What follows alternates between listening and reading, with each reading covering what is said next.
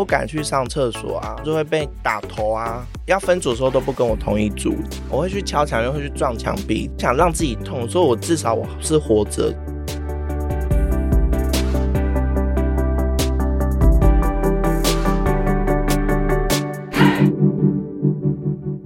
窝是什么东西？自立好窝，成就好我。我是善慈。窝是什么东西？由 CCSA 中华育幼机构儿童关怀协会企划录制，邀请你看见施加尔的成长路。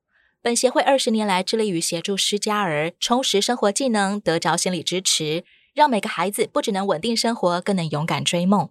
二零一五年起，我们召集从 CCSA 毕业的施家儿们，回到育幼院和学弟妹分享如何迈向独立自主的生活，为他们提供逆转胜的养分。他们被称为自立 mentor。今天善慈为你邀请到一位既年轻却已经是相当资深的自立 mentor 来和我们聊聊，欢迎祥祥。Hello，大家好，我是智力少年祥祥。祥祥，你的声音听起来就超有活力了。你从小就是好像很嗨咖吗？哎，其实没有。那正式成为一个阳光版祥祥好了，大概是从什么时候啊？应该是念专科的时候，开发你的潜能。对对对。很难想象你在笑容满面的背后曾经是失家儿的情况。你几岁的时候被迫要离开原生家庭？小学二年级的时候，因为家庭经济没有办法照顾我跟我妹妹，爸爸因为吸毒，所以他就入监服刑，然后我们就到了寄养家庭。小学二年级之前，你对家里印象大概是怎么样的？其实我觉得我家是算蛮疼我们的啦，只是因为我奶奶，因为她年纪。也没有办法一直去照顾我们这样子，所以他也可能想要给我们更好的一个环境，所以才带我们去跟社会局申请，说看可不可以让我们去住寄养家庭。那你对爸爸妈妈的印象呢？蛮浅的呢，因为我大部分都是给奶奶跟姑姑带。哦，对对对，所以呃，对于爸爸跟妈妈的印象没有到那么深层啊，但还是有片段，有片段的记忆。那个时候的你，对于家里经济状况可能不是很好，就已经很有感了吗？蛮有感了吧，因为我奶奶一直说没有钱，没有钱。可是我觉得我们家小时候，听我奶奶这样分享，以前小时候家庭其实是算小康家庭，就是我觉得后来才变不好的。对，因为爸爸就是把家里东西拿去做变卖，然后换成钱以后就会去买毒品。家人怎么跟你形容？是因为爸爸吸毒啊，所以把家里的钱哦，其实我从小就蛮蛮知道。那些东西的呢？家人看到吗？会啊，会啊，会看到啊。小时候都会知道那个吸食器的样子长什么样啊，或是桌上会写粉末啊，粉末，对对对。那你会好奇吗？是不会问啊，但我知道那是什么啦，因为我奶奶有跟我说，你爸爸有在吸毒，从小就知道、嗯、哦，那个东西不好嘛。嗯嗯嗯嗯，不要碰，因为奶奶告诉我说不要碰。对对，对，爸爸在吸不好的东西。对，而且因为不止我爸爸，因为我的。亲戚啦，就是舅公那些，其实他们也有在贩卖毒品。家里亲戚还有很多人涉入这个毒品链里面。对对对对对。看在你的眼中，你的想法是什么？因为还小，所以只知道那个东西是不好，但对他们都没有所谓的偏见这样子。嗯嗯，对他们还是很疼我啦。嗯，就是还是把我当小孩疼。所以我那时候的我不觉得他们怎么样，可能知道那个东西不好，可是他们可能就是因为这个要拿去赚钱什么的。他可能也知道这个东西不好，但是没有办法摆脱它。对对对。可是会有一些脱序的行为被小孩子看见吗？谎神有啦，但还有我爸会打我妈啦。长大以后回想以后才知道，可能没有毒品或者怎么样，或者跟我妈起冲突就会打我妈。所以我妈后面就是因为这样才离家出走。这样子的场景对小孩来说才是更冲击的吧？所以小时候的我蛮内疚，好像也蛮自卑的。可能就觉得这样子场面其实蛮可怕，是，所以不太跟人家说。大人不会打你，不会，我觉得落到你身上，我觉得很幸运了。我觉得从小到大就是没有所谓被家暴或什么，只是会目睹大人彼此打来打去的情况。比起其他我曾经耳闻的一些家暴的孩子来说，我觉得我已经算幸运很多了。小学二年级，真的家里的经济没有办法供应你跟妹妹的学费啊、嗯、生活费啊。你被安排住到什么样的地方？我小二要生小三那年暑假，我奶奶就跟我们说：“哎，今年暑假可能家里没办法让你们住，你们要去住一个叫寄养家庭的地方，然后我就说什么是寄养家，嗯、就是去给其他的，我们叫阿伯阿姨啦，阿伯阿姨的家去住。我说为什么？奶奶把所有的缘由告诉我，所以从小就知道家里的状况。奶奶很棒耶，给你们有一个心理预备，对对对，然后她也实话实说告诉你们，嗯，是因为什么样的原因？嗯、那你们怎么回应奶奶呢？小朋友最直接反应就说不要啊。我觉得我自己从小可能因为经历太多大人的一些事件，所以我觉得。我我就只能接受，然后单请哥哥的一个角色，因为我还有一个妹妹，嗯嗯，对，所以我就跟我妹先去寄养家庭。去寄养家庭之前，我们会先去家福中心，好，我们先会先那边汇合，然后阿北跟阿姨来我们家福中心后，我们两个就是很尴尬，然后就最后，因为反正就是因为我们要把行李上车以后，我就忍不住就在车上爆哭。哇.我就直接哭出来，我就说我其实很没有想要离开我家这样子，嗯、然后我妹比我勇敢，还怕我哥哥不要哭那样。因为我妹那时候小我四岁，所以那时候她才幼儿园左右，身上带着行李，然后你要前往寄养家庭的时候，嗯、你才那刻忽然间崩溃了。对，那一幕一直就很蛮深烙在我心里，而且是我家人、嗯、奶奶啊、叔叔、姑姑他们都要来送。然后他们是在后面哭这样子，大家其实是很关心这对兄妹的。嗯，然后后面我才得知，其实奶奶不只是有经济的问题，她因为她也要入监服刑啦，为了我爸爸啦，因为我爸爸跟我说，他那时候开车车上有毒品，不知道这个毒品是哪里来，可是警察就说就是在你车上。奶奶的车上有爸爸在吸食的毒品，对对对，所以奶奶因此被牵连，她也必须要坐牢，没有错。然后因为携带毒品的刑责蛮重的，听奶奶说是关七年，我奶奶那时候是关了七年。那时候，尤其奶奶其实她自己没有在吸食，她可能也没有意识到有这么严重，对，平常没有习惯要去检查这样子，嗯，等到比较大小六的时候才知道我奶奶。哎，应该也不是啦，就是三四年级的时候才知道我原来奶奶是因为要去服刑，所以那时候我才觉得我奶奶蛮辛苦的。住进的寄养家庭里面有哪些成员？除了你刚刚说的阿贝、阿姨，还有一个寄养的姐姐。原本那家阿姨是说他们没有要收我妹妹，因为已经有一个姐姐，对对，已经她想说收两个就好。可是我们家人就拜托她，拜托就不要让我跟我妹妹分开。家里的奶奶啊、叔叔啊、姑姑啊，帮忙拜托，希望你跟妹妹可以继续在一起。对对对，所以那时候那阿姨就说：“好吧，那没关系，因为妹妹还小，还好可以在家照顾。”所以她就一样就接受我们两兄妹。阿北跟阿姨他们生了三个小孩，但是他们都是已经那时候我们进去，他们都已经在念大学，已经离开家了，不住在家里面。嗯，没有错，不太常回家啦。另外一个也是寄养来的姐姐，好相处吗？觉得蛮好相处诶，其实我们到现在都还有联络，大家很快就可以混熟了。可以可以，中间反正就一定会有吵架或什么样啊，对对对。你住进去之后还有哭吗？因为你现在哭不在你自己家里了。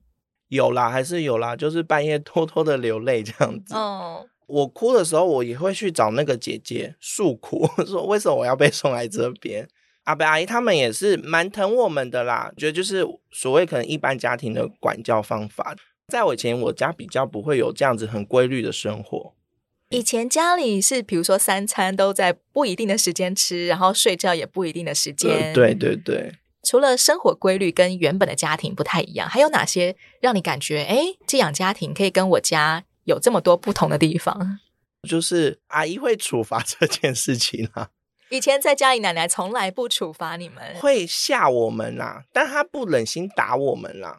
我奶蛮疼我的，我老实交代，因为我们家叔叔后面生很多女生啦，所以我们家里就只有我一位男丁这样，然后也是最大的孩子，对，就是长孙这样，所以我奶奶是很疼我的。到那边我其实蛮不能接受被管教这件事情，原本是很受宠的，对，对对，会因为什么事情而管教或处罚你呢？你在寄养家庭里做了什么？哦，我就会做一些很白目的事情，例如可能早餐有时候吃到不想吃的东西。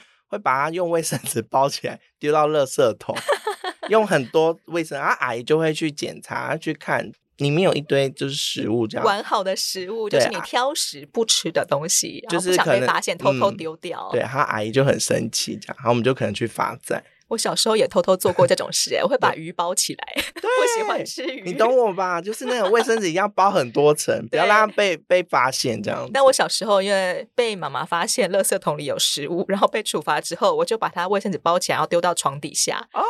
哦，那个，等到大扫除被发现一堆腐烂的食物的时候就，就嗯嗯，那就糟糕了。点点点对，什么样的处罚方式啊？会罚站啦，然后手举高。很严重的话，就是拿藤条会打啦。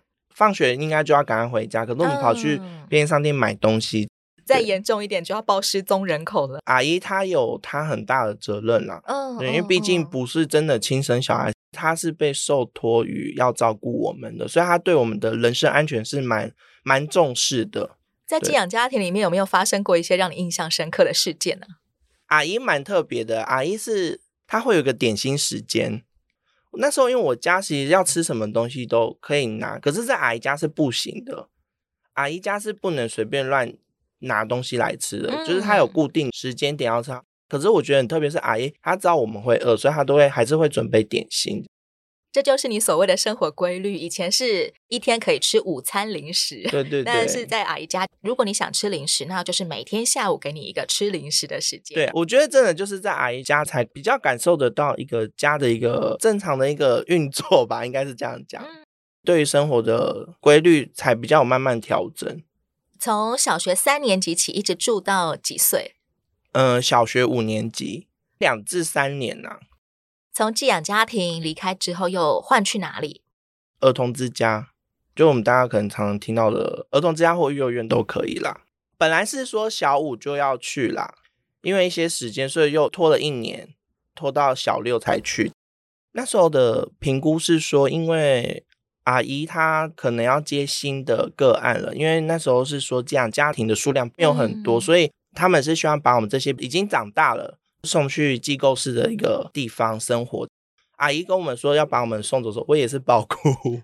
再一次的，你又被迫要离开对，要离别了，对。然后我就觉得，为什么我在这边生活好好，又要离开？那时候阿姨是说家福中心那边的一个原因，所以我没有办法让我们在这边继续住。阿姨也是蛮心疼我们的啦，因为毕竟也有感情了。我们算她带最久的小孩。我后面有回去阿姨家，知道阿姨她还是有继续带寄养家庭小孩，可是都是那种很短，可能一年半年，一直来来去去。她说我们是算她最久、感情最深的小孩，也真的让想想你可以感受到一个家庭的温暖，嗯，一个家庭生活该有的规律，对对，然后该有的分寸，什么事可以做，什么事不应该做。刚得知要离开的时候，我就觉得很难过。反正最终就是还是要去，因为没有办法。然后我们就跟我妹妹就一起去了北区的童之家。然后我们在那边刚过去的时候，其实也蛮紧张的，因为也是要到一个大环境，然后也是没有你认识的人，对，然后又要转学，以前的朋友就也没有。不只是离开寄养家庭，你还要换到别的县市去，对，千里迢迢的住到另外一个超大的家里面。对，没有错。可以介绍一下你住的育幼院的规模吗？跟里面的状况大概是怎么样？好像有九个小家，一个家差不多十八至二十位同学嘛。哦，家童啦，二十个位家童，算一算，其实起来也有一百八十几位吧。超大型的育幼院，对，一百。就是在那个上下啦，然后我就觉得说，哇，这个地方太大，好可怕，这样。当时候你会害怕被欺负吗？啊？会啊，而且那时候是刚小六，但大部分人的是五六年级都是在同一个班级，都是同一位老师。可是我，我是因为小六到了一个新的国小，然后新的班级，在那边就是有被欺负啦。那个时候你受到什么样的欺负啊？因为我们班好像还有其他育幼院的小孩，我不知道他们对于育幼院小孩是什么样定义，你懂吗？就是他们好像有一些标签在我们身上，所以而且我又那时候比较内向，我比较孤僻啦。我那时候确实比较孤僻，比较内向。我们幼儿园都会读同一间国小，跟同一间国中，嗯，好像就自成了一群。在其他的小朋友眼中看起来好像哦，你们就是跟我们不一样。对对对，而且还会被人家说什么哦，你们育幼院都是不洗澡啊，就很脏啊这种的，就会有一些标签在我们身上，很奇怪的刻板印象。对，可是其实我们并没有我觉得那个就是一些老鼠屎而已，但我都很爱干净，我就是很干净的小孩。还有，因为我可能比较内向，我的个性比较阴柔型的特质，所以那些男生就会看我就很讨厌。会因为你的个性的关系，好像被排挤、被欺负。有那一年是感受蛮深的啦，到现在还是蛮讨厌他们。有什么让你到现在都还记得的事情啊？下课的时候我不敢去上厕所啊，就会被打头啊。看到你经过就要扒你的头，对啊，或者就对我开玩笑，不然就是要分组的时候都不跟我同一组。不知道为什么班上女生也会也会这样子，只有一两个才是比较好的朋友，所以我对我小六生活其实没有很喜欢。最糟糕的一段历程了，对，觉得已经到育幼院生活，然后还要这样子被人家对待，我觉得那时候的我其实蛮怨恨这个世界的呢。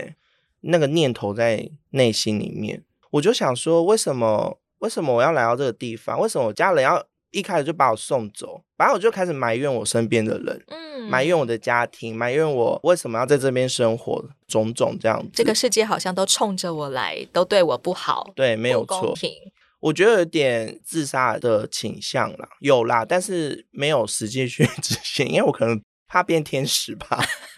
我觉得应该是有自残的行为啊，我会去敲墙，又会去撞墙壁，这样。这其实也是压力太大的一个举动啊！为了要缓解那个心里面的痛苦，就会而且会想让自己痛，苦，来转移。嗯，没有错，我想让自己痛，所以我至少我是活着感觉。嗯嗯嗯。反正小六就很糟糕，就这样也是匆匆的毕业，因为才一年而已。不只是小六进到一个新学校、新班级，你刚刚好也进到一个新的育幼院的团体生活。对，在育幼院里面的适应怎么样？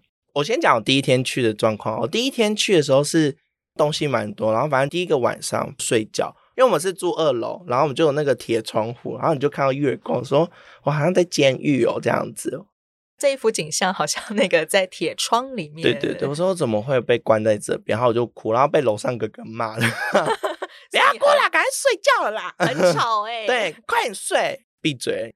其实育幼院其实怎么讲，就是大欺小也算蛮严重的地方了。大家都因为一样，然后到这边就会有所谓的势力吧，会有那种势力，我比你大，你就要听我怎么样？有学长学姐制，对对对，你是菜鸟，所以我可以使唤你。对，但是我逆来顺受，就是那种会骂回去或者打回去的。是是是，不会不会，我就是一个很听话的小孩，嗯、因为所以老师他们就很很喜欢我了，保育老师很爱我。哥哥他们也没有说讨厌我，只是他们觉得我比较好欺负啦，就是可能会叫我洗碗啊，做一些事情这样。反正你来这边就是为了为了生存要适应，然后要迎合那些人，所以那时候我就想说，好吧，反正就做嘛，在低落当中啦，我一直觉得一直在低落当中。也是一直在承受一些委屈，不管是在学校还是在育幼院里，对，蛮多委屈。最看好的就只有育幼院里的老师，对对对，嗯，照顾你们的老师，觉得哇，你真的是一个很棒，被刺激了不会反口或反 手。对，我就是不不会去做让老师伤心的事啦。嗯，对啊，一直到你现在成人再回去看这段过去，你觉得为什么好像？育幼院的孩子就会变成是有学长学姐制，然后大欺小，然后还有包括学校里面的一般小朋友，为什么会莫名其妙的就对育幼院小孩有敌意，然后喜欢爱捉弄你呢？大欺小这件事，我觉得不管是不是在育幼院，我觉得在社会当中也是有大欺小的事件，只是是用不同方式去对待。像在幼儿园，也有时候也会有大欺小。我自己学幼教的时候，发现，哎，其实先透露了，翔翔现在是幼儿园老师。哦，对，我是幼儿园老师。Hello，对，自己去学了幼教以后，才发现，其实小朋友从小的一个旧经验，其实会影响他后续的人格发展。我觉得那些哥哥姐姐，其实他们其实小时候也可能是被欺负，把这些东西复制到育幼院来。现在比较不会那么讨厌，不会厌恶，我就觉得那就是我生活的一段历史。至于育幼院的标签，我觉得那就是大人可能一般给的一些观念啊，跟一些价值观，可能灌输在那些孩子身上。可能小朋友也是随便听到了一些片段，然后就、嗯、或是或是某些特例的特例的一些事件，例如可能我刚才讲不洗澡，确实有小孩不喜欢，所以他们就会灌在育幼院孩子的身上，刻板印象就过来了。其实我那时候很不喜欢跟大家说我是幼儿园的孩子，我觉得那就是会被人家歧视的一个东西。是，其实到现在，我觉得那阴影还下意识还是会有在，就是我到现在，其实大家跟我讲，我还是都不太会去说我是幼儿园的孩子，嗯，除非是像这样子比较正式的访谈，或是真的很好很好的朋友，我才愿意去说。其实像现在，我都比较没有跟人家说我是幼儿园的孩子，好像接下来就会得到被霸凌的后果。没错，有一段时间我都是跟自己玩，或是不会跟妹妹一起。妹妹吗？妹妹反而比较少诶，而且我妹也是被欺负的对象，同病相怜呐、啊。对，但是因为我知道我妹有一些状况，因为我妹有过动症哦，然后另外她有一些小时候被打的一些经验。我爸爸小时候帮我们托给他一个表姐还是什么吧，反正也是亲戚，然后他对我妹就是有厮打这样，我妹好像有阴影，所以到小六她都是一直在包尿布。哦，过度的惊吓，对对对，然后会躲到床铺底下，对对对，没有错，停止尿床这件事情，真的，然后就真的很多大小孩的尿床是因为压力太大的，没有错，然后因为育幼的老师能力就只有一个，他要顾十八位家童。他又要顾年龄层，从小到大都有。当然，保育老师在那当下确实一定会请那个房间的最大的姐姐去处理。可是姐姐就会觉得很烦，为什么你又尿床？干脆就给你包尿布，方便对，就是包尿布。可是那就会衍生出一些问题，就是大家会取笑他，或者是说，哎，你就一直在包尿布。对，尤其他已经到了高年级，会变成一个被排挤的原因。没有错，所以那时候我妹妹其实也蛮辛苦的啦。我其实也没有 太多的心力去帮助他，我只能偶尔带饼干去看看他，因为我们的小家就在隔壁栋而已，然后我就会去看看他。当你现在已经成人了，你有能力了，嗯、去 do something 的时候，你看到有些人他其实是正在被排挤、被霸凌的时候，你会做什么吗？我会很生气，就会先去制止啊，然后再去寻求其他人的帮助，一定要挺身而出去杜绝霸凌。像我们班如果有小孩大欺小。我就会用很严厉的事情跟他说：“你这以后如果去外面，一定会怎么样怎么样。”你对幼儿园的孩子这样子的教导他们，对，我就很不喜欢他们有。我说：“你们虽然是哥哥姐姐，但我觉得就是大家都是像朋友，我们应该要友好。”因为我自己的一些经历，所以我会把一些比较观念的东西加强在他们身上，这样。嗯嗯，对，所以我们班其实很重要。对，所以我们班的小孩其实都。哥哥跟弟弟都很好，比较不会有那种大欺小的事情，他们都感情很好，都会玩在一起。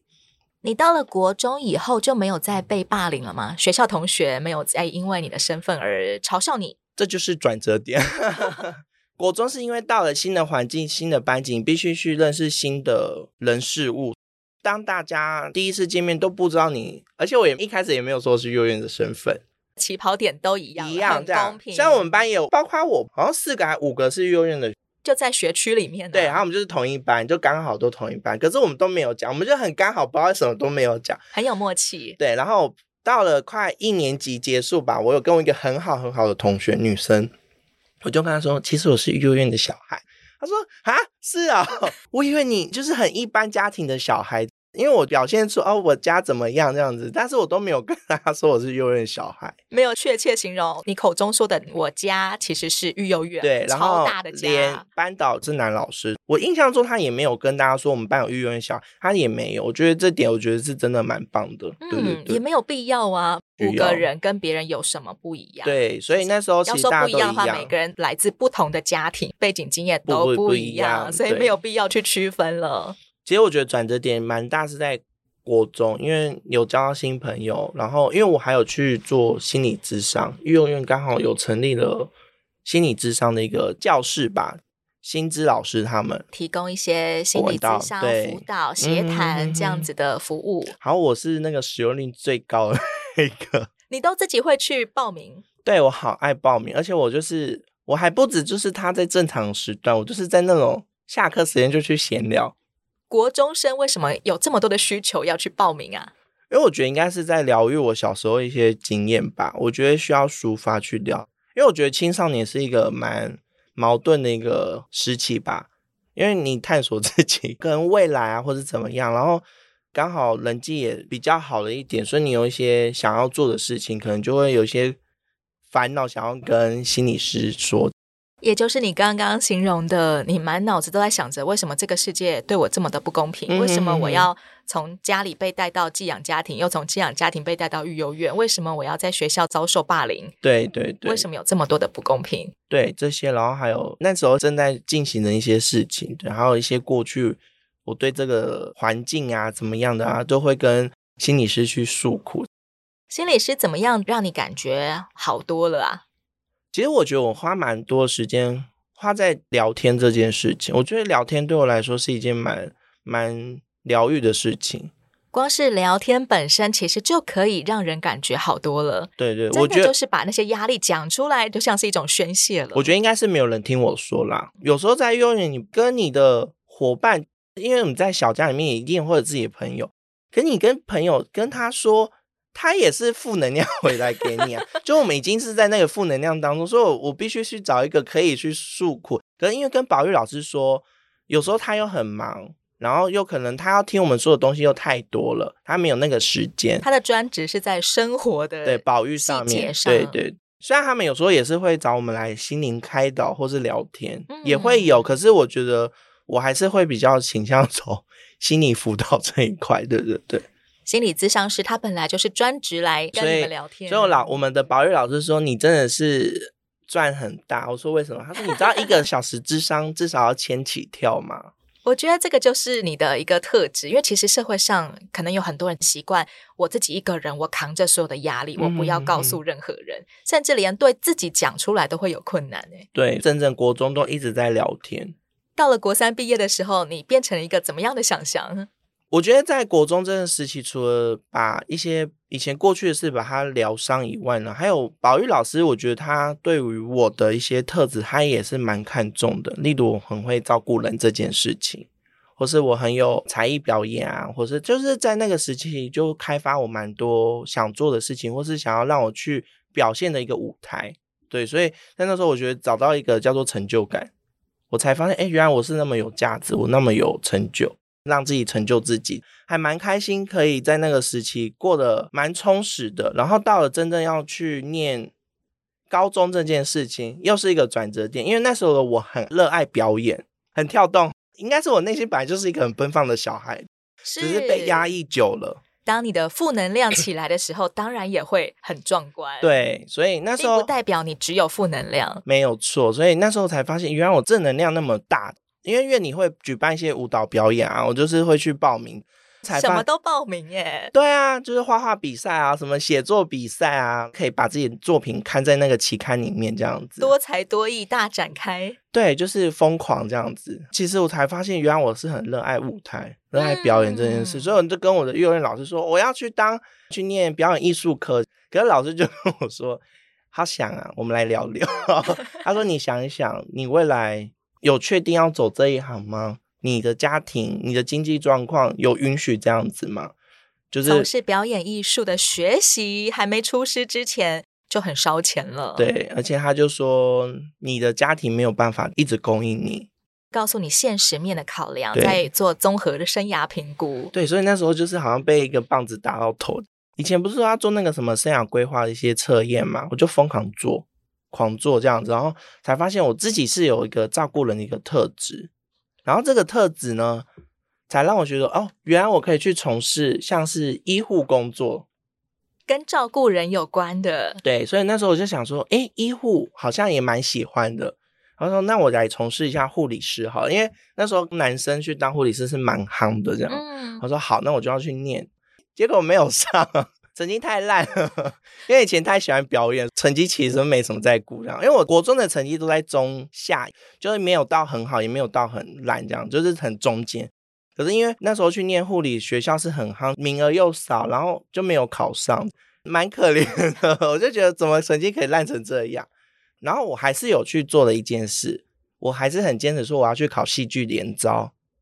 为了舞台梦，对我说：“老师，你可以让我去考吗？反正钱也都交，我就一个人背了道具，我还就是自己去找别人帮我编舞，然后帮我剪歌，很积极耶。对，因为我很喜欢表演，然后我就是我还印象中，我一个人带着所有的道具去做那个客运去台北，去复兴美工那边考试。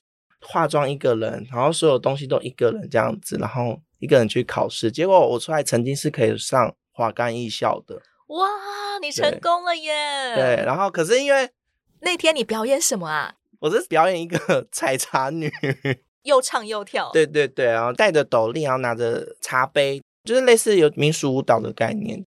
你觉得对你来说，在表演里面，你得到什么样的满足感？应该是说被人家关注。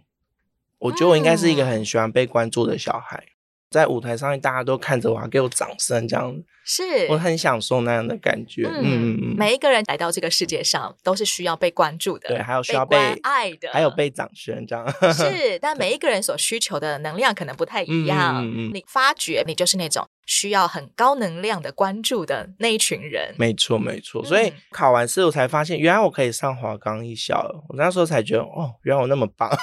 但你没有去吗？没有，最后还是没有去。其实学费并不是最大的主因，而是你选的科系跟你技师资长到底在你未来可能出去生活到底有没有用。我考量就是未来要工作要养自己这件事，就是现实面啦，就是生存的东西。不确定能不能够一毕业立刻就有工作养活自己。嗯，没有错。所以那时候我就想说，没关系，我就先去做一般人觉得可能比较稳定的工作的科系，这样。所以我就那时候就选了护理。可是因为我刚才讲护理成绩没有到，所以我就没有选择我，而选择幼保，都是一样是照顾人的一个工作。但是我自己有去想到为什么会选幼保，可是因为我自己本身可能有一些才艺啊，或是一些美工啊，我觉得对于在幼保科念书上面，对我来说也是一件很快乐的事情。幼保老师可是十八般武艺样样精通的，说学逗唱，嗯，没有错，什么都会。我本来是想说进去先念半年好了，然后看要不要转系考、转科考这样子。可是那时候我就想说，我好爱这个科哦，这个科怎么会那么好玩？就这个科系，就是幼保科怎么可以那么好玩？所以那时候想说，我一定要在这边念，我一定要当一位老师。你在进入幼保科之前，你就已经在育幼院或者在学校里面展现什么样的照顾人的行为吗？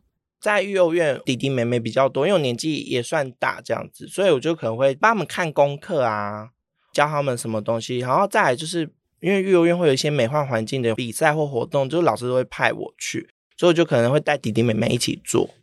老师其实看到我蛮多才艺的地方，然后还有最重要是跟弟弟妹妹的相处。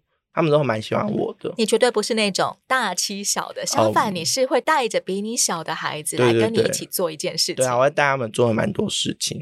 比起他们，我家里还算不错啦。叔叔他们都还在，然后他们也是会定期来看，或是我寒暑假是可以回家那一种的小孩。所以我有时候会有些饼干或是一些零食，我都会跟他们分享啊。叔叔他们会对我们有亏欠啦，会尽量买很多食物。饼干糖，那时候小孩子嘛，一定会对这个一定很喜欢。嗯、而且育幼院食物虽然有，但是有时候你会想要有自己想要吃的东西。你仍然是很受疼爱的长孙，对，一大家子的人是围着你转的，对对对，关注你的生活的，嗯、没有错。你需要什么，尽可能的来给你。对，那时候可能他们就很羡慕，说哈强哥哥你好多东西哦，这样子就什么什么的，他就说。好啦，分你吃什么的。你也开始意识到，其实你的原生家庭的条件比许多育幼院的孩子还要优渥。对，没有错。我才觉得，嗯，我自己也蛮幸福，我不应该埋怨。也就不再想着为什么好像全世界都冲着我来。对，我就觉得，嗯，这人生还有比我更苦的人。因为我们会聊天，跟你身边的家童会聊天，你才会发现每个人生长经历真的太多太不一样的地方。是，我不应该这样子去埋怨自己。然后去做一些让自己不舒服的事情，所以那时候的我就想要把自己的能力提升，所以我就很努力去报名。因为幼儿园会有那种什么街舞课啊，或是一些拼布课，各种才艺课，我都尽量能报名就去报名。所以很感谢国中那一段时间老师给我的肯定跟看重吧，我觉得他很看重我可能在某些特质上面一些东西，然后让我去做。老师是很信任我的，我觉得信任这件事也很重要。这段经历也对于你现在作为一个成人，也是一位幼教老师，你会想要尽可能给予孩子，或者是给予你的同才什么样的倾听或陪伴吗？我会希望把我过去遇到的事情，然后自己的体会，然后我希望在孩子身上可以让他们有不一样的学习啦。我觉得爱这件事情是我一直跟我的小孩，我很爱我们班小孩，都会抱他们啊，早上来就是会说，哎，爱你啊。给他们大量的关注，对对对，让他们知道自己是被爱、被关注。我很强调自主、哦、自理啦，自理能力真的。所以他们很多事我都说你自己用，我们要帮你。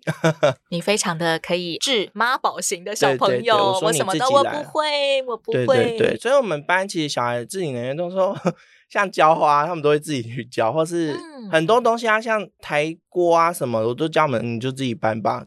对我们班，就是我觉得是开放，但不是任性。我觉得是开放不任性这件事情。你怎么教那些习得性无助的小孩？其实你是可以的，因为不管小孩还是大人，嗯嗯，有的时候我们会说我们不会，其实那个只是习得性不会，不是真的不会，被惯坏了。对，你怎么样引导这样的小孩？他其实是可以做到的，他是可以做到。其实每个人都可以做到，只是被一些习惯或者大人一些行为而被约束了。带他们做一遍，示范一遍，然后跟他们说：“哎，你们其实是做得到的，你可以试试看。”多给他们次数去邀请他们。对对对，我说你试试看，我相信你一定可以。还有鼓励啦，爱啊，鼓励啊，嗯、然后信任这些东西，其实从小孩子他们就是很重要的。嗯嗯嗯。因为我们班很多那种小帮手，都是鸡婆了一堆，太棒了！他们就成为以前的你那样，很愿意帮老师的忙，嗯、对，然后也真的做得到，对啊，而且愿意带着其他的人一起做，没有错。反而领导能力也从这当中训练出来了。对啊，对啊，所以其实念书这段时间，其实我觉得是我的转折点蛮大的地方。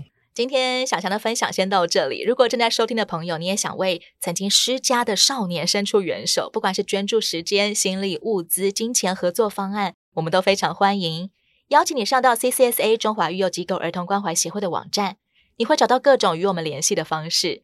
我是善慈，欢迎订阅追踪我是什么东西。今天谢谢小翔。谢谢大家今天来听我说话哦。下一回小翔要来跟我们分享他是如何认识 CCSA，如何成为一位自立 mentor 的。自立好我，成就好我。我们下回再见喽，拜拜。